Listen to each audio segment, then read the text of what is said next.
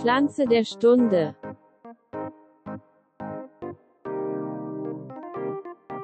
Dann sage ich, ja, herzlich willkommen an euch da draußen. Herzlich willkommen zu New Skits in Garten Ede. Und ja, mir gegenüber sitzt zu Hause im Keller ähm, lieber Elias. Ich grüße dich. Wow, Premiere seit Wochen und Monaten. Ronny moderiert ein.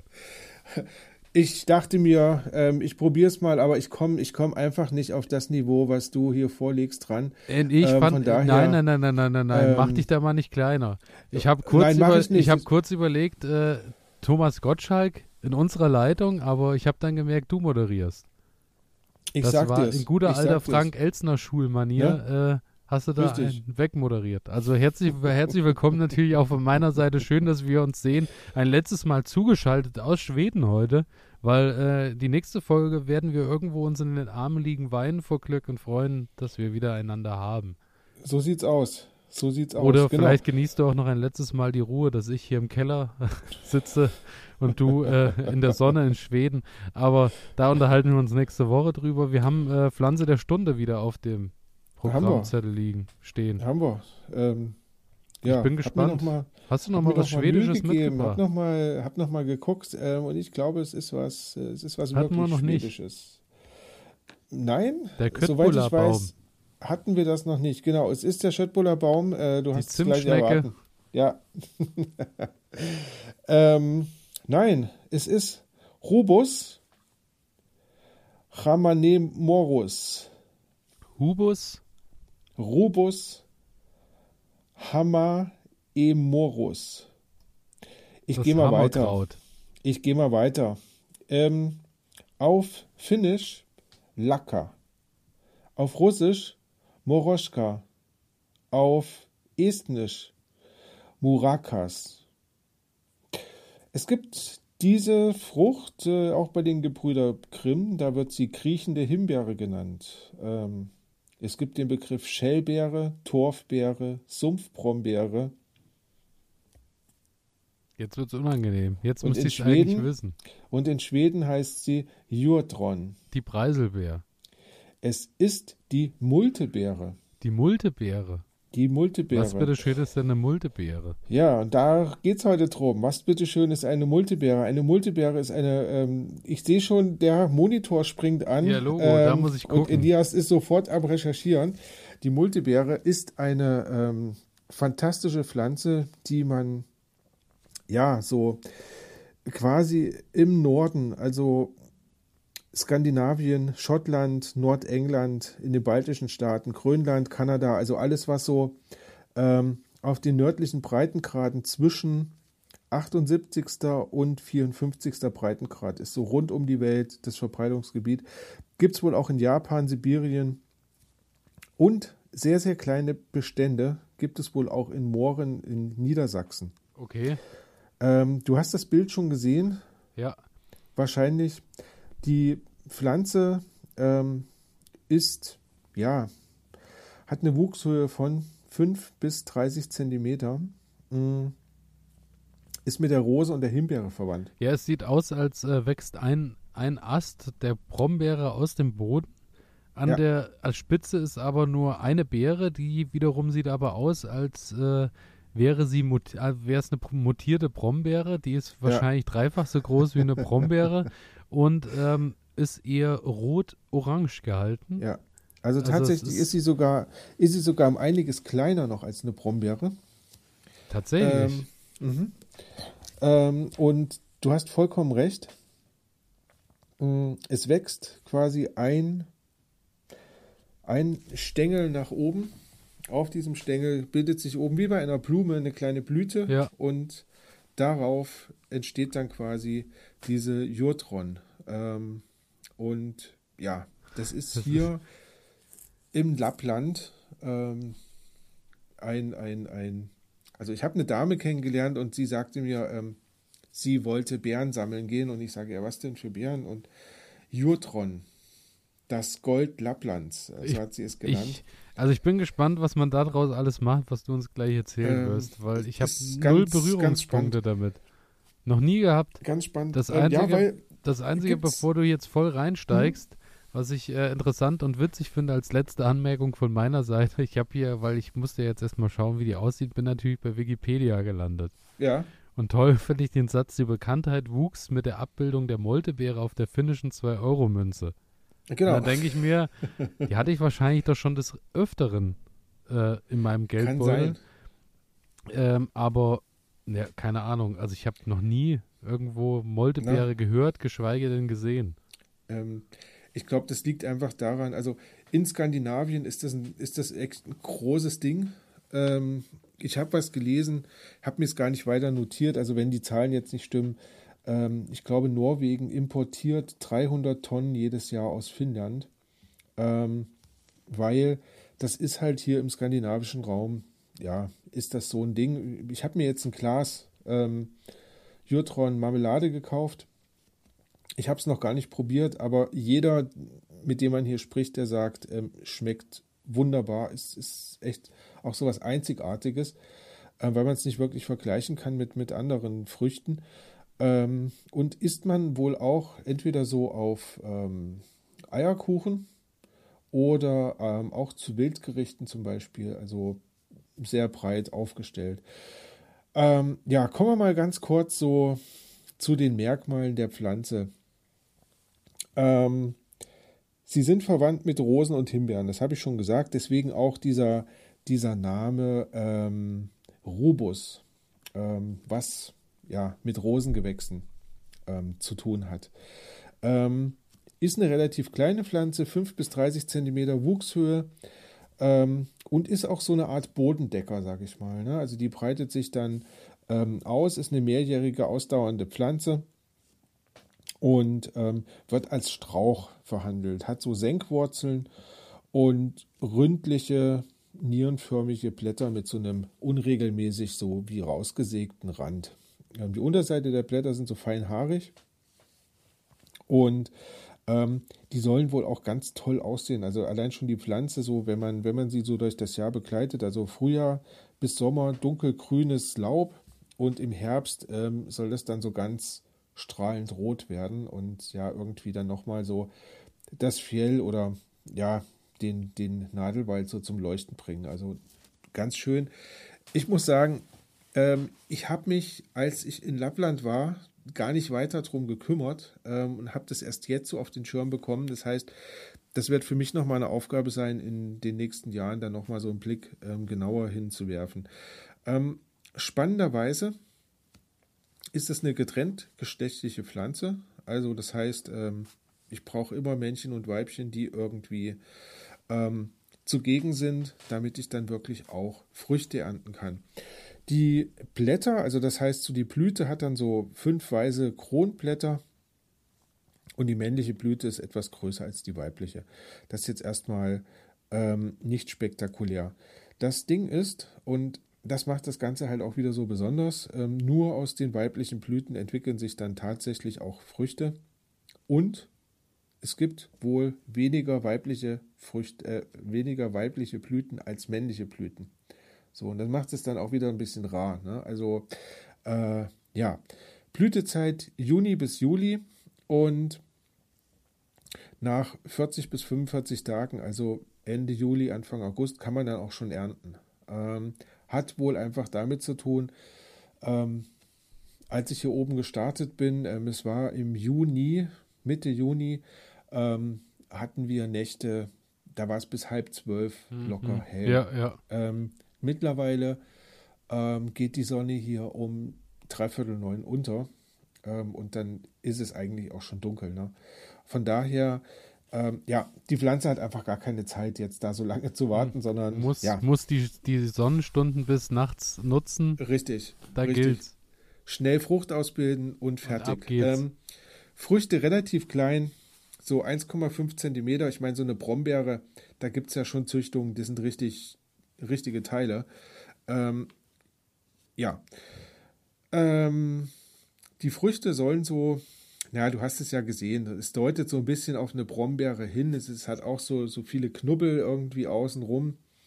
Ähm, geschmacklich soll sie sehr süß sein oder süße Honignoten irgendwie sollen wohl anklingen, aber auch so eine ganz eigenartige Würze, die man.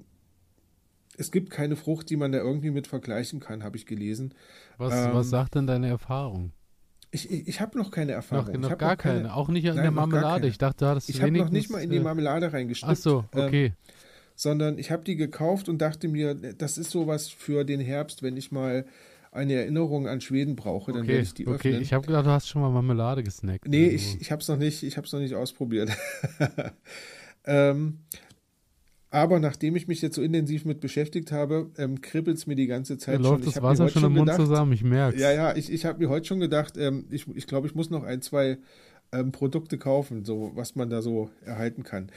Ähm, spannend ist auch, dass die Früchte sich irgendwie scheinbar verkehrt herum entwickeln. Also das heißt, wenn sich die Frucht dann bildet, ist sie zunächst tief dunkelrot, wird dann immer heller, bis sie dann später orange wird. Ja? Normalerweise hat man ja Früchte, die, naja, erstmal sind sie irgendwie so hell und dann werden sie dunkelrot und dann sind sie reif.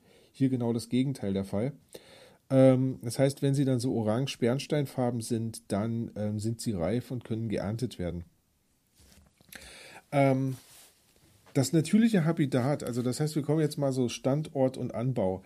Ähm, das natürliche Habitat sind so Sumpfgebiete am Rand von Mooren. Also das heißt, ähm, die brauchen es schon feucht irgendwie.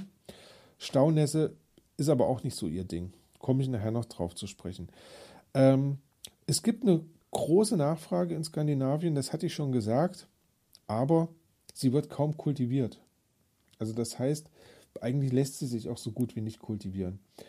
Und deswegen hat man Mitte der 90er Jahre ähm, ein Projekt gestartet, also das heißt, die skandinavischen Staaten und Schottland haben ähm, unter dem Namen Northern Berries ähm, ja, eine, ein Projekt ins Leben gerufen, wo man versucht, die Moltebeere für landwirtschaftliche Zwecke zu optimieren und, und quasi so eine Art zu ja, züchten, ja. die man dann irgendwie nutzen kann. Und die erste Zuchtsorte, die rausgekommen sind, oder die ersten Zuchtsorten, das waren 2002, war das dann wohl soweit, gibt es Apolloen, nee, Apollen und Apolto. Das sind zwei Arten, beides männliche. Und dann gibt es Fjellgül und Fjordgül. Das sind die weiblichen Pflanzen. Das heißt, ähm, wenn ihr sowas zu Hause vorhabt, ähm, ihr braucht quasi einmal Apollen und Fjellgö oder Fjordgö, ähm, damit die sich gegenseitig befruchten können. Ähm, 2005 ist Finnland dann Durchbruch gelungen. Ähm, ja, okay. Und die haben eine Sorte rausgebracht, die nennt sich Nübü. Und die hat beides. Ähm, und die ist einhäusig, ganz genau. Die kann sich selbst befruchten. Ähm, ja. Kommt man relativ schlecht ran. Mittlerweile ähm, gibt es die auch bei einigen Vertretern hier in Deutschland wohl, wo man die bestellen kann. Ähm, ja. Also wird Zeit, An dass du deinen Kofferraum vollpackst mit äh, der schwedischen Version wäre ja dann quasi zweimal Jotron. männlich, zweimal Weibchen. Richtig, richtig. Müsste ich dann so einpacken und mitnehmen. Ähm, der Anbau ist relativ schwierig. Okay. Ja, also geht, kann man wohl machen, ist aber relativ schwierig. Ich habe mir bei einem Händler im Internet äh, so ein paar Kommentare durchgelesen von den Leuten und die waren alle so, nö, kaufe ich nicht wieder, weil ähm, ist alles eingegangen, ja, was ich ja. geholt hatte. Und ähm, ja, ich gehe trotzdem mal weiter. Ähm, die Pflanze liebt Halbschatten. Einige Sonnenstunden sind okay, sollten auch sein, weil äh, wenn sie nur im Schatten wächst, dann, dann geht die Pflanze schnell ein. Ähm, wenn man es anbauen will, ist so die größte Herausforderung eigentlich der Boden.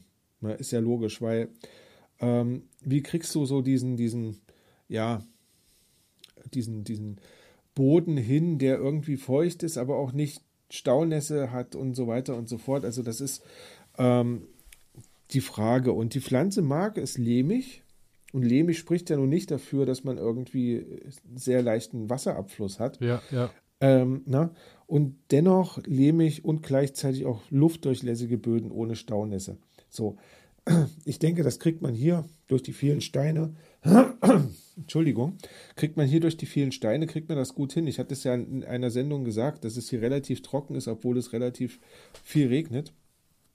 Mm, ja, also das heißt, wenn ihr das vorhabt, guckt darauf, ähm, wie ihr den Boden gestaltet. pH-Wert ist auch nochmal so eine schwierige Frage. 3,5 bis also 5. sauer. Richtig da sauer, ganz genau. Wahrscheinlich, ne? Also ja, genau. Ähm, dabei aber kein Salz oder wenig Salzgehalt im Boden, wenig Kalk im Boden. Das mag sie wieder gar nicht. Es ist wirklich für mich zu Hause zu kompliziert, merke ich schon. Ja, ja ähm, du bist ja noch am Anfang. Okay, ähm, okay. Im Garten soll es aber gelingen, ähm, so die Jurtron zusammen mit Fahnen, Rhododendron und Heide irgendwie in, in so eine Vergesellschaftung zu bringen. Ne? Also die Pflanzen sollen mehr oder weniger gut miteinander auskommen. Und wenn man das jetzt geschafft hat, Boden vorbereitet, alles so ein bisschen in Reihe und Glied gebracht, ähm, dann ähm, auf Pflanzabstand achten. Also das heißt so ungefähr ein Meter Abstand zwischen den Pflanzen, weil die breiten sich halt relativ schnell aus dann auch.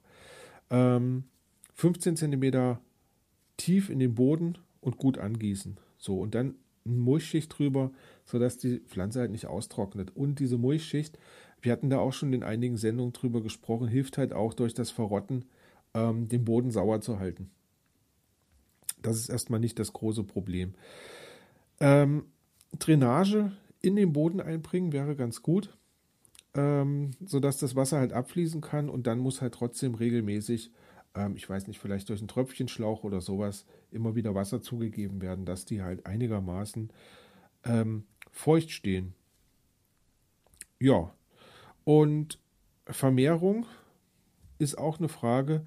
Ähm, ich habe vorhin schon mal angedeutet, dass die natürliche Art, wie sich diese Pflanze fort, also vermehrt, ähm, über Rhizome ist. Das kennt man ja auch von Himbeeren und so weiter, Brombeeren, ähm, die dann halt im ganzen Garten rumwuchern.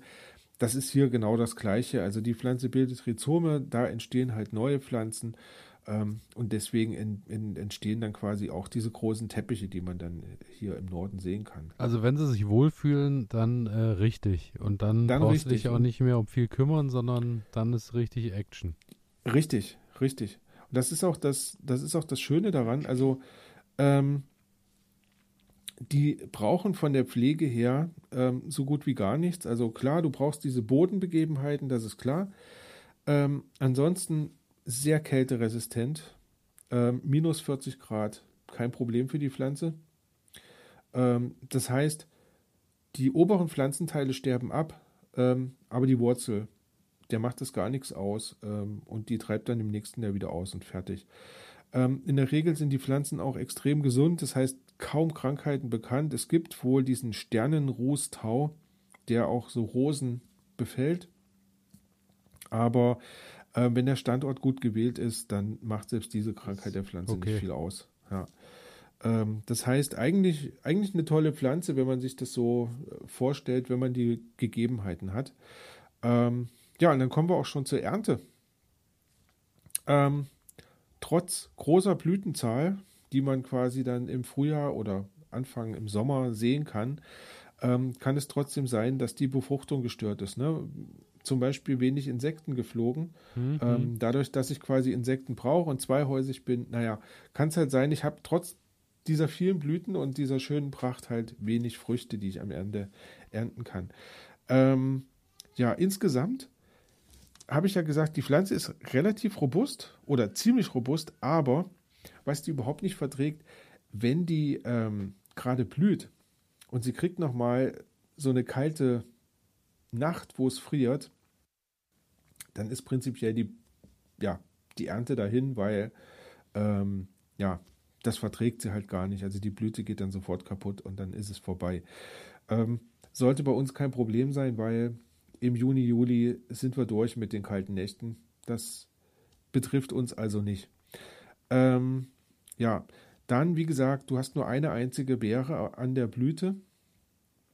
Trotzdem, was spannend ist, du kannst pro Hektar wohl bis zu 100 Kilo ähm, Beeren ernten. Also wenn du jetzt ähm, hier in, in Schweden und Norwegen unterwegs bist.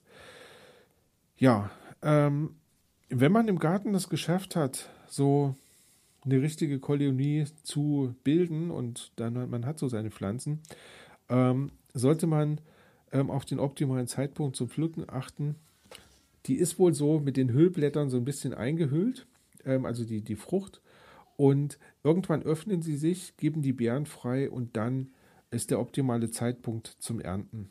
Ähm, und die Früchte reifen dann nicht alle gleichzeitig an, sondern halt immer so ein bisschen versetzt. Ähm, innerhalb von mehreren Tagen bis, bis ähm, einigen Wochen muss man dann halt durch den Garten laufen und immer mal was ernten. Ähm, das Schöne ist aber, sie sind sehr gut haltbar. Also das heißt, ähm, drei Wochen im Kühlschrank kannst du so eine Beere halten. So ähm, lang, ja, drei Wochen. Ja, habe ich, hab ich gelesen. Ähm, das fand ich auch sehr beeindruckend. aber ist natürlich gut, weil ja, dann kann ich halt drei Wochen lang sammeln und kann dann alles zusammenwerfen und ja, ja. ja habe eine hab ne gewisse Ernte. Ähm, genau. Was ein bisschen tricky sein soll, aber wie gesagt, alles nur vom Lesen. Ähm, die Beere ist wohl, wenn du die pflückst, schon sehr, sehr weich. Also das heißt, man muss da gut aufpassen, dass man die Beere nicht, nicht zerdrückt, ähm, einfach weil sie halt, ja, so, ähm, ja, soft ist halt irgendwie. Sonst von den Inhaltsstoffen, ähm, ganz fantastische Pflanze. Ich wollte gerade sagen, das ist bestimmt eine ganz schädliche Pflanze, die äh, neben der Zigarette eines der schädlichsten Dinge ist, die es auf diesem Planeten gibt. Es, nee, es ist äh, wirklich unglaublich. Ähm, wir haben schon viele Pflanzen gehabt, die, die wirklich gute Werte haben, aber hier ist irgendwie, ja, ähm, du hast natürlich einen großen Anteil Zucker drin, ist klar. Ähm, hast dann aber auch solche organischen Säuren, Apfel- und Zitronensäure, ähm, Vitamin A, B, C, E, ähm, ein Haufen Mineralstoffe, Phosphor, Eisen, Kalium, ähm, Gerbstoffe, klar, ähm, gut für den Organismus. Und dann gibt es auch noch Omega-Fettsäuren, die auch noch mit drin sind. Also das heißt, ähm, ziemlich, ziemlich spannende Frucht in 100 Gramm Moltebeeren drei bis viermal so viel Vitamin C wie in einer mittelgroßen Orange, ähm, mehr Vitamin A als in einer Karotte und also ist schon, ist schon eine ziemlich coole Pflanze, muss man einfach so sagen. Ähm, hat deswegen auch in der, ähm, ja, so in der Therapie beziehungsweise in, im Bereich der Heilpflanzen eine ziemlich große mhm. Fangemeinde, okay. die sich dann erarbeitet. Ne? Also ähm, die Beere wirkt antibakteriell, schweißtreibend, blutstillend, krampflösend, ähm, hat eine starke antioxidante Wirkung. Ähm, also das heißt äh, gut, um Krebs quasi vorzubeugen. Ähm, wirkt harntreibend und damit gegen Wassereinlagerung. Ähm, also es gibt da Unmengen, was man so finden kann. Ähm, bei Verbrennungen kann sie eingesetzt werden. Das Sehvermögen soll sie beeinflussen. Ähm, durch und durch spektakuläres Ding. Ähm, ja, und also jetzt ist natürlich ein, die Frage. Ja, also da kannst du wirklich ähm, Nierensteine sehe ich jetzt hier noch, Nierenentzündungen. Naja. Ähm, das Einzige, was er noch nicht macht, ist die Patienten selbst operieren. Das weiß ich nicht. Das müsste ich noch mal einfach mal ins Feld, eine Nacht im in Feld der freien Wildbahn beobachten.